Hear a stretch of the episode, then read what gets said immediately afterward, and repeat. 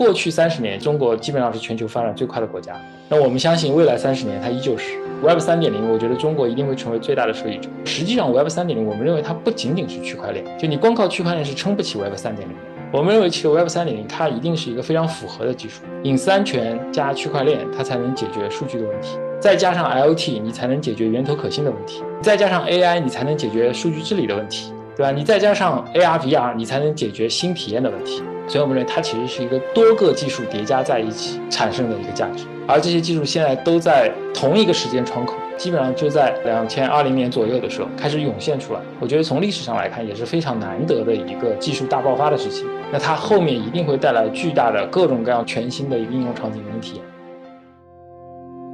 带你认识一百个有潜力的科技创业者。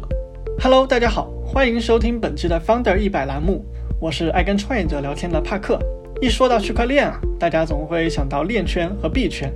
虽然它们底层都是区块链的技术。但是两者在国内的发展路径、发展前景就完全的不同。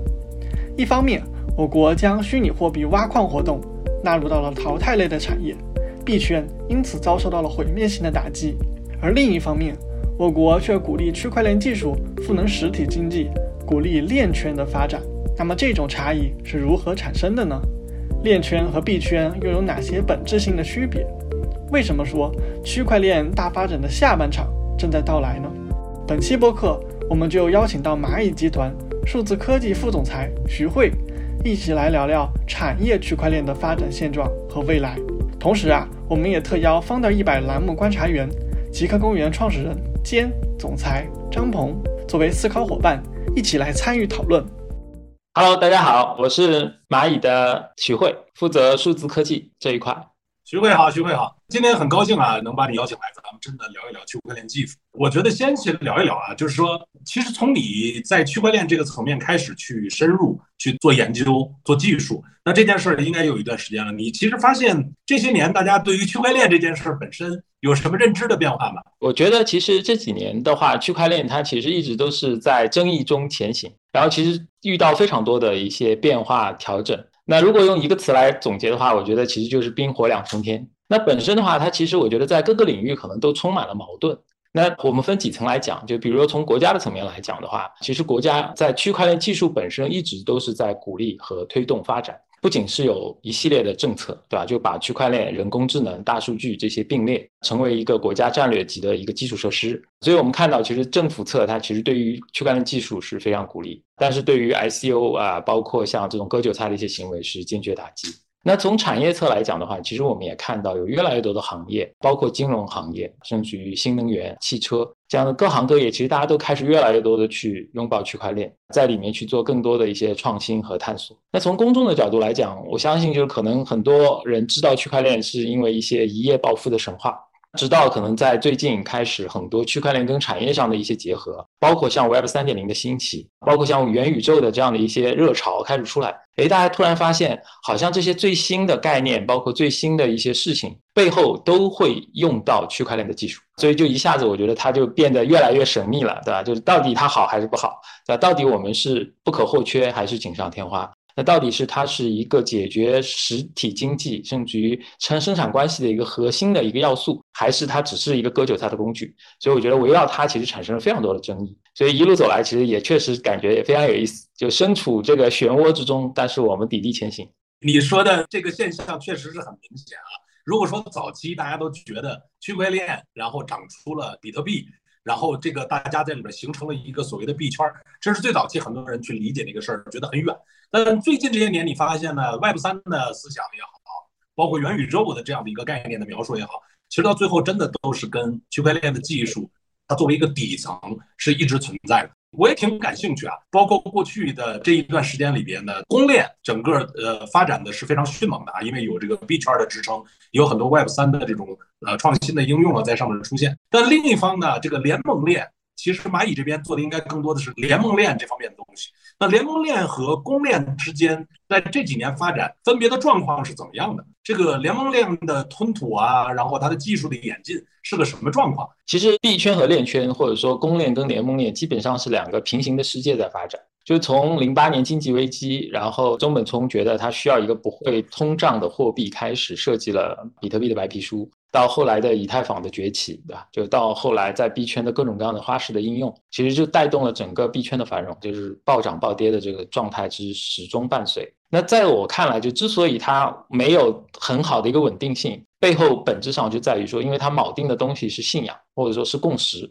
是一群人大家认为的那个东西，而这个东西呢又没有一个很明确的价格，所以这个时候就是无论它涨到多少或者跌到多少。都是有可能会发生的，所以它其实如果对标金融体系的话，就是金融它最终会围绕你的资产价值进行上下波动，对吧？价格虽然也会非理性，但最终它会有一个锚。但是在币圈的世界里，它其实一直都没有找到这样的一个锚。但是呢，它也发展到现在了，而且越做越大。但是其实从链圈这个角度来讲的话，那它其实从一开始锚定的就是区块链的技术。就是想的是说，这确实是一个全新的技术，因为它背后是一个分布式记账的一个能力，就是它可以做到不可篡改啊，可追踪啊，所以是希望说用这样的一个技术去解决实体经济里的一些问题。那在这个过程中，其实就会产生很多很现实的一个挑战，比如说你的性能吞吐量，对吧？因为你如果在真实的商业大规模应用场景里面，那它是需要每天可能有上亿的这样的一个访问量，或者说上链量的。那这个技术其实在公链里面它其实是无法实现。那另外一个就是你的上链的费用。对吧？就你想以以太坊为例，它的一个 gas 费现在已经是跌下来了，对吧？就低谷的时候，它还需要一美金，然后泡沫期的时候可能需要几十美金，甚至于上百美金。所以你光是做一次的交易的记录，做一个存证，它可能就需要几美金的这样的一个成本。而在于我们这个蚂蚁链上，它其实基本上可以做到一毛钱，对吧？甚至于更便宜的一个价格，而且还是人民币。所以这个它才能使得它有可能成为大规模商用的基础。因为你如果记账的成本过高，会使得其实大量的资产是没有办法在上面进行交易的。那第三块呢，就是说本身其实蚂蚁选了联盟链，它既有安全性的考虑，就是因为你联盟链它需要达成共识的节点少，所以它会更高效，所以更有利于形成这样的一个快速的一个共识。那同时联盟链它会在节点的选择上会更有挑剔，就是公链相当于任何人都可以加入，所以好处是说它在于它尽可能多的公平。但是当一群人上来之后，它也很容易形成乌合之众的效应，所以这些其实最后都是使得说，哎，这两个世界到目前为止可能都是平行的去发展，但是可能都有一个不一样的一个目标和愿景。听起来联盟链很适合，不是说去创造一个全新的世界的这样的一个逻辑，或者是一种一个价值体系，而是说它帮助这个现实已经存在的世界。它的这个价值体系呢，能够变得更好，这个可能是联盟链跟这个公链它相比。实际对这个经济系统带来的影响呢，本身也是视角不一样。那另一方面呢，刚才你也提到一点，就联盟链它整个的效率和成本其实是相对更高一些的。我前段时间正好看了一篇文章啊，当时有一个呃，就是 NFT 非常热嘛，说这个在 OpenSea 上他做了个实验，把一个图片呢变成一个 NFT，但实际上呢发现说，其实真正变化的是这个图片的链把它数字化。且把它放到区块链上，但实际上并不是把这个图片本身完整的数据化放到区块链上。那我后来理解呢，就是它这里边可能是因为，那你的数据量过大，然后在这里边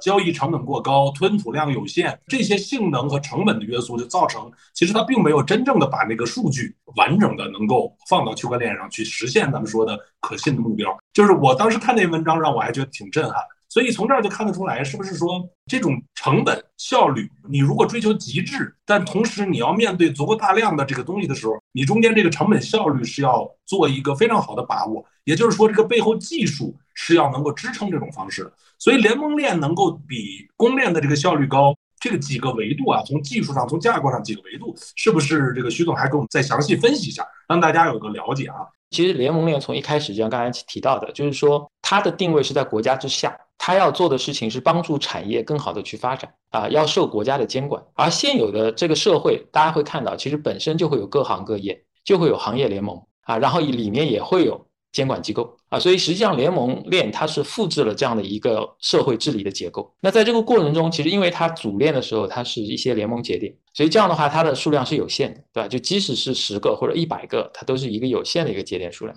所以它就更容易达成一个共识。而对于公链来讲，如果你全放开，可能会有几十万甚至于上百万、上千万的节点涌入进来。那这个时候，你每次达成共识的效率就会低很多。那最后它实现的效果就是说，从性能上来讲，一旦我们进入到大规模民用，比如说我们的用户账号有一亿用户同时来使用，成为一个国民级的应用的时候，那你的上链量或者你的访问量它一定会激增。所以这个时候你用公链的方式，它就无法承载这么大的并发量。那同时像刚才也提到，就是说 gas 费用是它不可绕开的一个点，就是因为你。矿工他记账，他需要收益，所以他的激励机制就是我用 gas 费来激励你。那这个时候如果有大量的排队，我甚至还要付小费，所以就使得说你每一笔交易记录上，我可能就需要花几美金，甚至几十美金。也就是说，如果我花了十块钱去买一瓶水。这个时候你把账单记录下来，你就要花二十块钱才可以记这笔账单。那对于用户来讲，他肯定是没办法接受。所以对于这种实际上的大量的真实的交易场景来讲，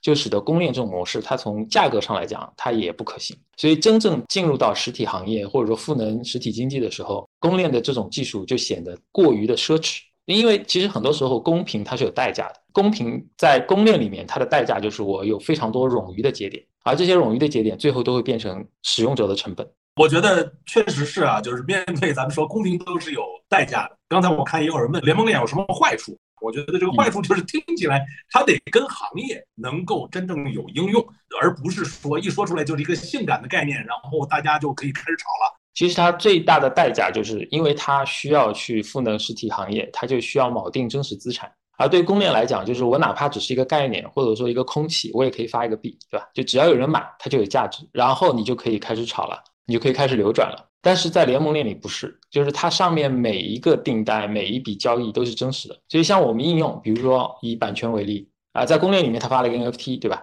但这个 NFT 本身虽然它也有确权啊，但这个确权不是受法律保护的确权，是说在购买这个版权的用户群里面，大家认为它有版权或者它有价值。并不是我们传统意义上的司法认可的确权，所以这个时候当它出圈的时候，它就无法流转跟流通了。但是对于联盟链来讲，或者说对于蚂蚁链来讲，其实我们在链上记录的资产其实是那个真实的 IP，然后它是要跟创作者直接做对应的，然后这个 IP 的价值取决于它自身，所以其实它本身其实没有太多可炒作的空间。就是这一幅画如果值一千块，那它就是一千块的价值。它不可能说因为上了链我就变成两千变成五千了，所以它内在就没有这样的一个炒作的空间。然后第二块呢，就是它的激励机制不一样。像币圈本身发 token 就是它最大的激励，最后就看 token 能变成多少钱了。但是在联盟链里面、蚂蚁链里面，它的激励取决于你产生了多少商业价值。所以就是你做了确权，那确权本身有多少价值，你才能够收到确权的收益。所以像刚才提到，就是说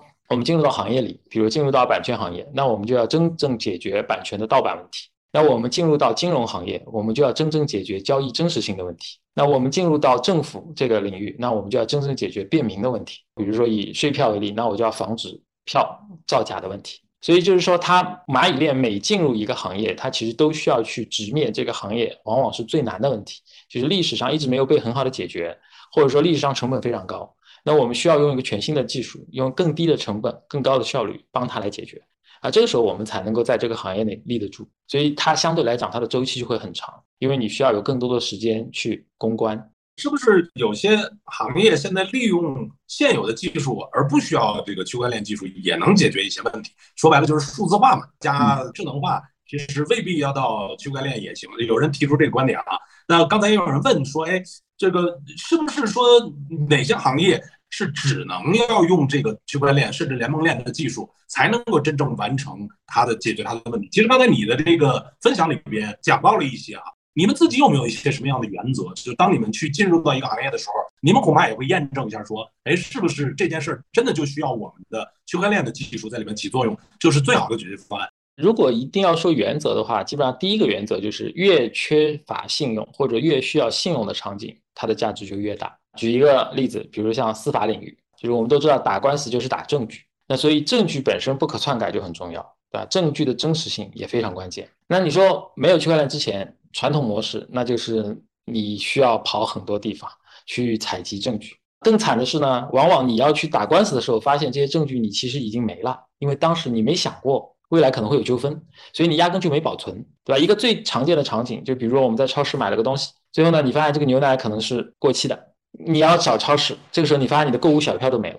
你都没有办法证明你买过。那如果是在数字化世界里，那这个事情就会变得更难，因为你存储的所有的数据，它都很容易被篡改。所以互联网高速发展给我们带来了非常多的便利，包括效率的提升啊，这是我们看到它非常大的优势。但是它最大的一个代价就是它的上面的很多的数据，其实你没有办法保证它的真实性，就是因为它改起来太容易了。所以这个时候你拿着这种数字化的证据去法院的时候，它往往是不予采信，因为它没有办法知道说你这个东西是不是真的。就哪怕你拿了个截图，但是这个截图很可能是 PS 改过的。你拿了一个时间戳，但你系统的时间也可以随意修改啊。所以就是很多互联网上的案件，其实在传统的司法体系内，它是很难得到保护的。所以像这个领域，它就非常需要区块链的技术。就是从你的交易发生的那一刻开始，甚至于在发生前，它就已经进行了实人认证。这笔交易从一开始就已经记录到区块链上，对，而且这个区块链的联盟节点是法院啊，所以其实它不会因为这些大公司而做篡改。所以这个时候，它就可以最大化的去保障弱势群体的权益。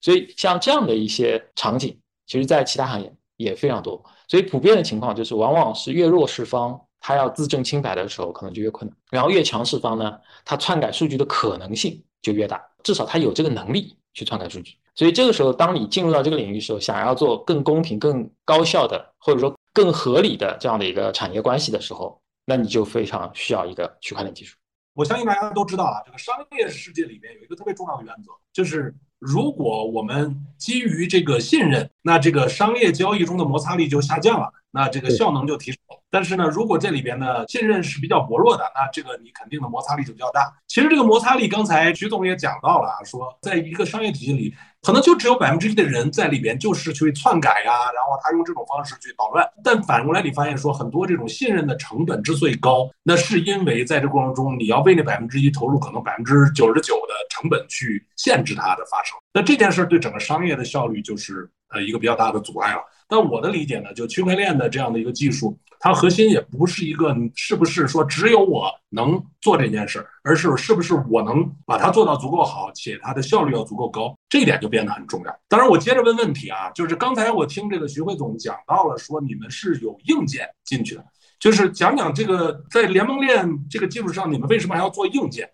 ？OK，那其实做硬件的初衷，其实就是因为我们要去服务行业的时候，其实会发现公链的性能其实是不堪重负的。那当我们去优化算法的时候，其实会有一个倍数的提升，但是离我们想要的那个目标，其实还是有相当大的距离。那所以这个时候就使得说，我们不得不说自己下场来进行硬件的一个改造。所以这个有点像在自动驾驶里面，就是 CPU 无法满足性能，它需要 GPU。啊，GPU 也不能满足性能，它需要 FPGA，就是它需要自研这种硬件，所以对我们来讲，其实也遇到相同的一个挑战。那第二块呢，就是安全性，就当我们想要做到极致安全的时候，其实会发现，你只有掌控硬件，那你可能才拥有安全的全部，那否则的话，你可能需要非常复杂的一个部署，而这个东西又会造成很多实用上的一个门槛，啊，因为就是很少有企业能够搞得清楚那么复杂的一些软件部署，去适配各种各样不同的硬件。那所以对他们来讲，最易用的解决方案就是你给我一个安全的一个一体机啊，然后呢，我所有的应用放在这个一体机里面，确保它足够安全，同时又可以更可信、有效、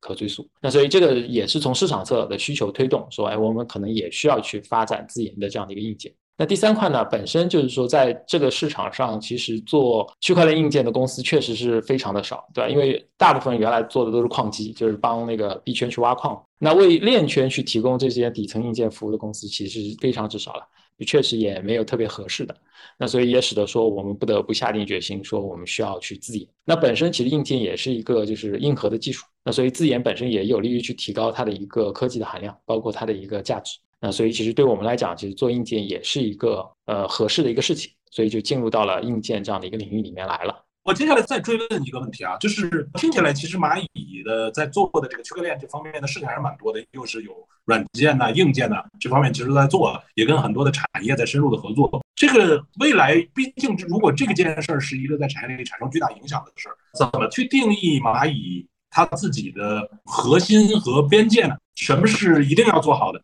什么是一定不做的？就这两个，我觉得是一个很有意思的问题啊。我觉得对我们来讲，一定是最核心的技术。最主要的一个原因，就是因为有些事情，其实你蚂蚁不做，可能别人不太能做得了。因为我们很多的合作方式其实是生态合作的方式，因为我们进入到非常多的行业，那所以其实我们对生态合作伙伴也非常依赖。那彼此其实会有一个优势互补。那对于生态合作伙伴，他们最擅长的是对行业的洞察和理解，以及在行业深耕多年完成的一些数字化改造。但是对于区块链本身，其实对于他们来讲是一个全新的领域。所以如果他要投大量的人力物力去做区块链底层的技术，无论是性能也好、安全也好、存储也好，就这些东西其实对他们来讲性价比就很低了。所以如果有一家公司能够帮他把这些套体系都建好，同时还更开放，那对他们来讲是会非常欢迎的。那第二类就刚才也提到，就是说他再往下极致去优化的时候，它需要一些硬件。那这个时候，包括像很多 IoT 设备，就是我们说物联网的时代来临了。那这个时候，其实你需要的是一个更安全可靠的这样的一个传感器，去帮你去采集数据。那这个时候，这些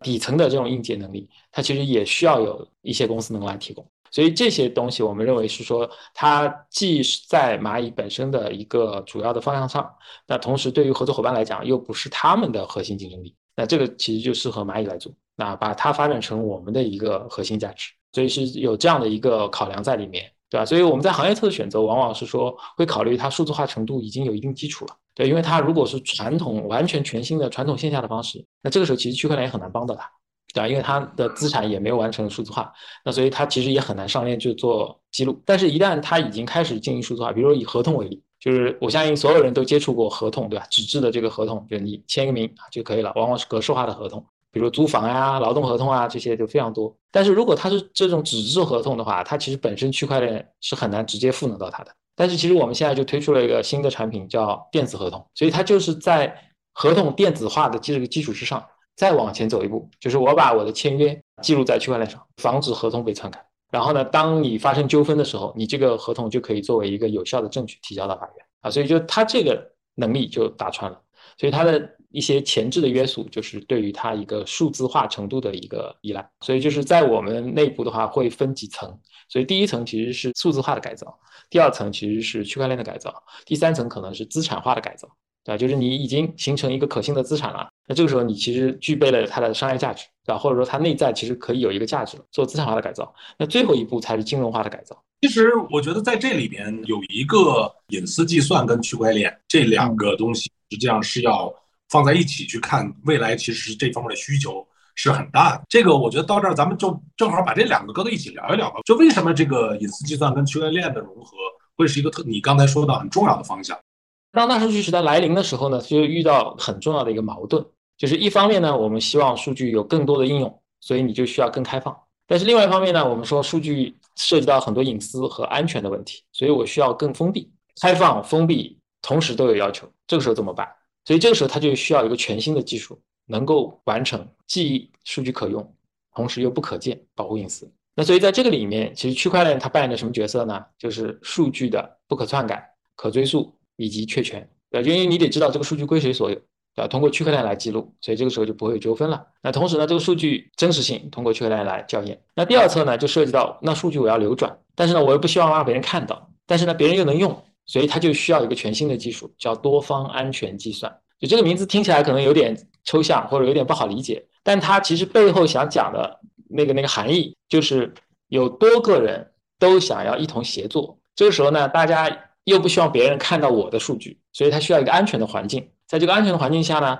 把那个计算结果算出来。算完之后呢，这个结果是大家所知道的，但是这个过程对大家是透明的。他想要达到的是这个效果，所以他有一个完整的一套技术体系，叫多方安全计算。最后还有一步，其实就是，哎，我产生了这个数据了啊，然后也有了价值了，那后面我是不是要有一个交易市场？这就是国家在鼓励建设的那个数据交易所，它其实就是要完成这样的一个交易市场。所以，那最后还有一步，其实就是数据安全的治理。那这个时候你就涉及到数据的分级，然后管理。那这个时候 AI 就人工智能这个技术就很有用。啊，就它就可以做一些智能化的筛选、智能化的排查，对吧？做一些智能化的那个分类，这样的话就更有利于我们去管理好这个数据。所以就是因为上一代，就或者说上一代互联网也好，对吧？或者说 Web 二点零也好，它产生了大量的数据，而这个数据具备资产的属性，但是又不能轻易的去使用。所以这个时候，区块链加隐私安全计算，它就形成了一个更好的一个解决方案。刚才我看评论区大家很关心说。比如说，海外的链和国内的链未来有可能连通吗？联盟链之间的跨链是不是真的也能最终把它打通？这个事儿你怎么看？呃，我觉得这个是我们认为非常有可能发生的一个事情，只是时间问题。就虽然刚才提到，就是说公链跟联盟链其实两个平行的世界在往前走，但是其实有一个技术是能把大家连起来的，就是跨链的技术。所以其实目前蚂蚁链其实已经能完成跟 Fabric，包括跟以太坊的那个跨链啊，所以就是从技术上来讲，打通。是可行的，就包括联盟链内部，就是不同的联盟链，哪怕是其他公司建的链，其实跟蚂蚁链也是可以互联互通的。但是我觉得什么时候会完成这样的一个跨链呢？它其实是需要一个契机的。就我觉得这个契机很可能是什么呢？就什么时候公链觉得我们也要去锚定资产了，对吧？就是我们不能只有空气了啊，我确实是需要跟真实的资产去做联动了。那这个时候我觉得就是一个最好的跨链契机。因为我觉得公链里面一个非常好的一个点在哪，就是它基本上用区块链的技术把所有金融的事情全部做了一遍。所以你看，就是从货币到那个钱包，到交易所，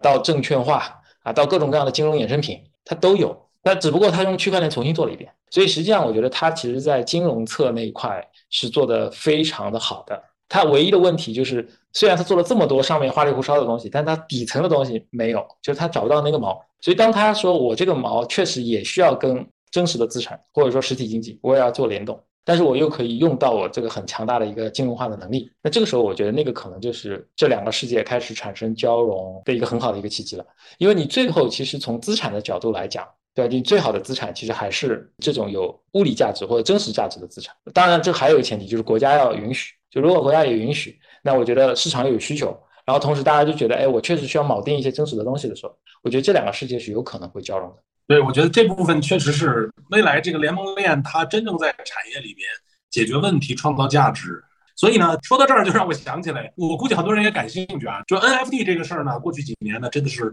火了一大批，但是在国内呢，咱们叫这个数字藏品，跟这个说 NFT 还不太一样。我看蚂蚁好像也参与了。这个数字藏品行业什么自律发展倡议，所以这个里边，如果我们看一看国内的数字藏品这块儿，到底今天是一个什么样的问题？因为前段时间也在这个领域里出现了一些大家觉得啊，好像这个事儿是不是在中国搞不起来什么价值的这样的一些讨论啊？你们是怎么看的数字藏品？呃，如果说这个行业其实一些乱象的问题的话，我觉得其实无非就是可能三个方面。第一个呢，就是涉及到他从一开始可能就没有用区块链，呃，但他说自己用了区块链。就他并没有真正的去用这个技术去实现这样的一个功能，可能只是挂了个羊头卖狗肉的。那这种肯定是要坚决打击的。那第二类呢，其实就是说它其实本身是产权是不清晰的，就它可能本来就是一个盗版内容啊，然后它搬到这上面去发藏品。那所以这一类的，其实我觉得肯定也是不合规不合法的。那第三块就是说，我们对于这个风险，对吧？就是内容上的风险，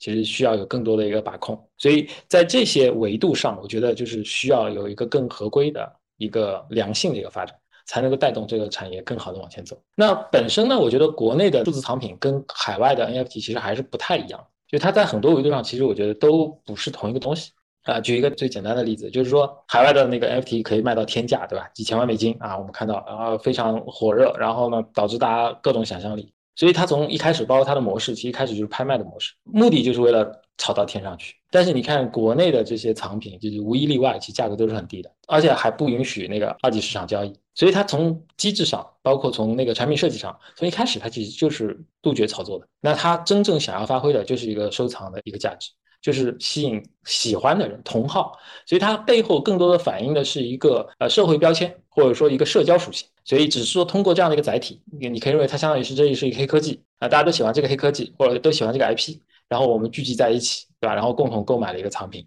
然后用于收藏、用于交流和分享。所以它从产品定位上，从一开始它其实就不是一个可炒作的资产，这个其实就是从源头上它其实就不一样。那再往下走，它的技术路线其实也不一样。所以就是像刚才提到，就是海外的 NFT，它虽然打的是版权的概念，但实际上它更多是圈子里的共识。因为说白了，就是在那个世界里盗版其实也很容易，就是你不用花五千万美金去买那个 One Day，你不用买的，你只需要复制那张图，然后做成自己的头像就好了。因为反正普通人也不知道到底谁买的这个头像，或者谁买的这样内容，所以就是他的那个问题其实并没有从根本上去解决，对吧？他只是圈子里形成一个共识，然后通过这种方式打造所谓的稀缺性。但是你在那个静态这里面，从一开始它其实就不是在走版权那条路，它更多的是说我是收藏。所以有点像那个限量款，对吧？就是我发一万份，这一万份大家是一样的，它不存在说有一万个版权，它是有一万个藏品啊。所以实际上它从那个它内在的技术路线其实也不一样。那最后的效果呢，我觉得就更不一样。所以就是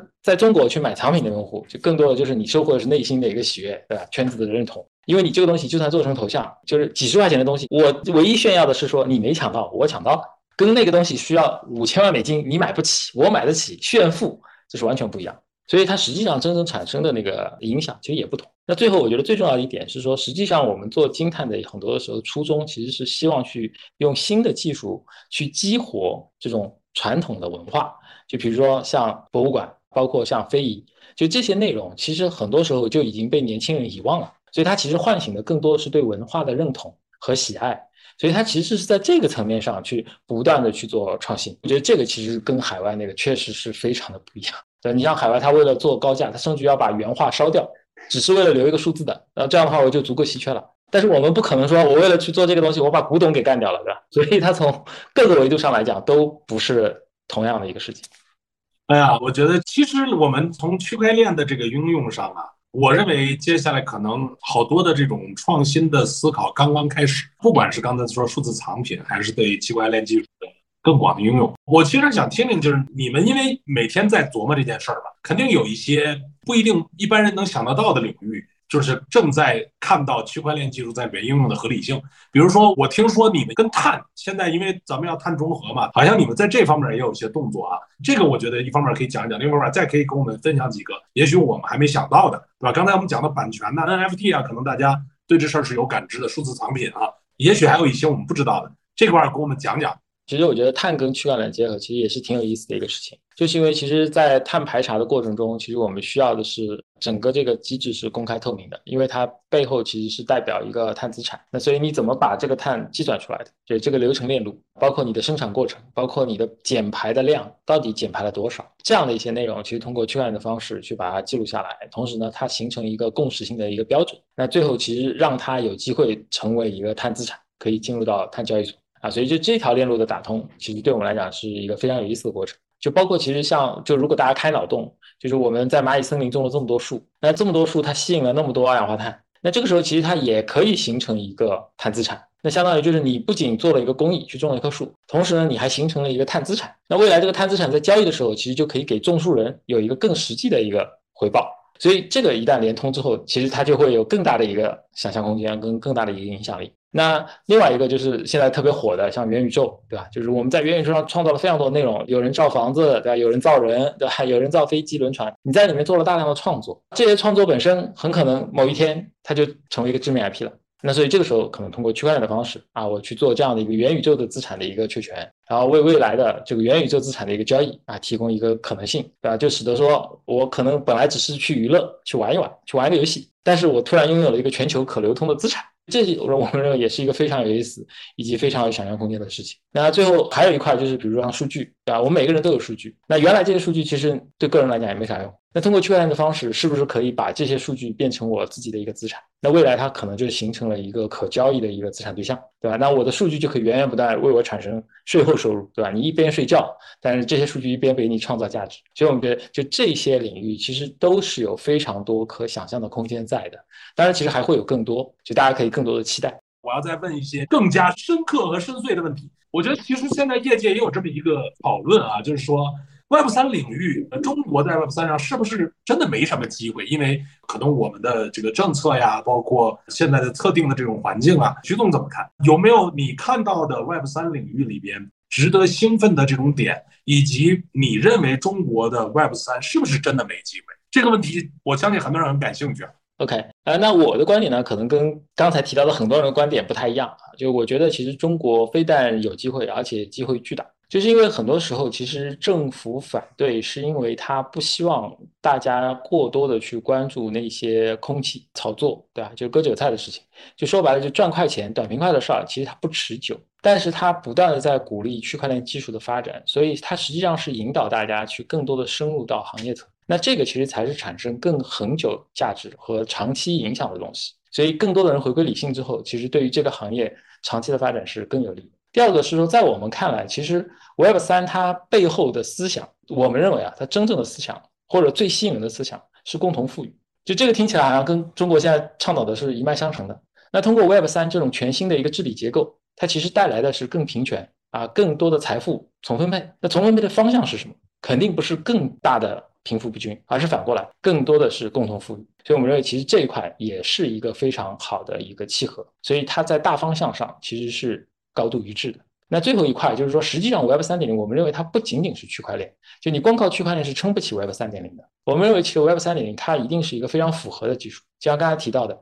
隐私安全加区块链，它才能解决数据的问题，再加上 IoT，你才能解决源头可信的问题，你再加上 AI，你才能解决数据治理的问题，对吧？你再加上 AR、VR，你才能解决新体验的问题。所以我们觉得，就是它未来一定是一个复合型，甚至于硬件你也需要，对吧？你不仅需要安全的芯片，你需要安全的一体机，你也需要这种 VR 眼镜、VR 设备，那你才有可能能接触到一个全新的世界。所以我们认为它其实是一个，就是相当于多个技术叠加在一起产生的一个价值。而这些新的技术来临的时候，它都需要有高知识的人才，它才能够很快的学习、吸收、消化以及应用。所以，就中国这个巨大的人才储备的优势。其实我相信，在未来它也会爆发出更大的一个能量出来。那更何况我们还有这么庞大的一个市场，对吧？就是我们有这么多磅礴的需求，所以这些我觉得其实都是非常难得的一个机遇。所以过去三十年，其实中国基本上是全球发展最快的国家。那我们相信未来三十年它依旧是。所以就是 Web 三点零，我觉得中国一定会成为最大的受益者。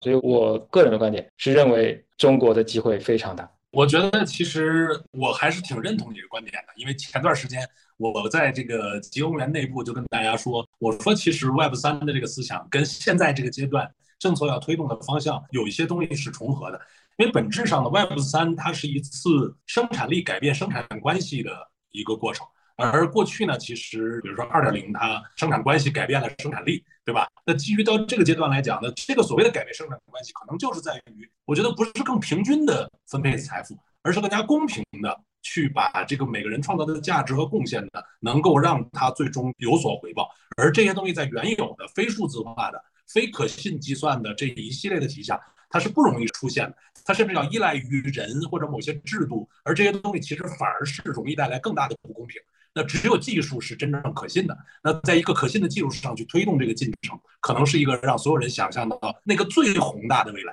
我们觉得就在这个里面，其实有非常多可以去探索、可以去想象啊，包括去创业的机会。所以就是我觉得这些东西都让我非常的眼睛一亮。就是包括像量子计算这样的一个全新的一个技术的涌现，我觉得每一种这种就是相当于是颠覆性技术的诞生，它可能都会改变一个甚至于多个产业。而这些技术现在都在同一个时间窗口，啊，基本上就在呃两千二零年左右的同一个时间窗口开始涌现出来。我觉得从历史上来看也是非常难得的一个技术大爆发的时期。那它后面一定会带来巨大的各种各样创新、全新的一个应用场景跟体验。所以我觉得这个其实是一个非常吸引人和以及非常让人振奋的东西。它确实都不一定涵盖在简单的就 Web 三点零里面。一看一看，徐总就是对这个领域充满着信心，然后看到里边。这个令人很多兴奋的东西啊，所以今天其实我们从一个过去几年经历了什么变化开头，到一个通向未来，就是刚才像这个徐汇总讲到的，这些年明显我们感到的就是一个技术的爆发期。很多时候我们会抱怨说，哎，好像上一波移动互联网的红利结束了，接下来会是啥？但历史经常证明啊，有时候一个新的时代展开的时候，人们是没感觉的，或者说。等你有感觉的时候，它前面多少年已经一点点的在往前行进了。那么区块链的技术接下来用多长时间产生对世界最重大的影响，这个我们不知道。但是我觉得呢，越来越能感觉到，就是区块链技术它有在现实能够应用的空间，而且它确实是在解决一些问题层面有它得天独厚的优势啊，这是我们接下来要值得关注的。而它又不只是认为区块链就代表着是公链，区块链就意味着是币，就意味着是 Web 三的那些应用，对吧？就它有可能是行业的，有可能是往真正解决商业问题的，所以这些点呢，我觉得都是一个世界观的打开，打开它有利于我们真正去看到，也许未来一个新的时代它到底意味着什么。好啦，这就是本期播客的全部内容啦，也欢迎大家在评论区留言，分享你对我们内容的看法。当然啊，也非常期待你能把我们的播客分享给身边的朋友们。在这里啊，我们会跟早期科技创业者们深度的聊天。记录他们的思考洞察，也许啊，他们的常识就是你的前沿。最后啊，也欢迎大家关注我们的视频号 Founder Park，每周我们也会邀请创业者与观众来实时交流和分享。最后啊，再次感谢大家的聆听，我们下期播客再见。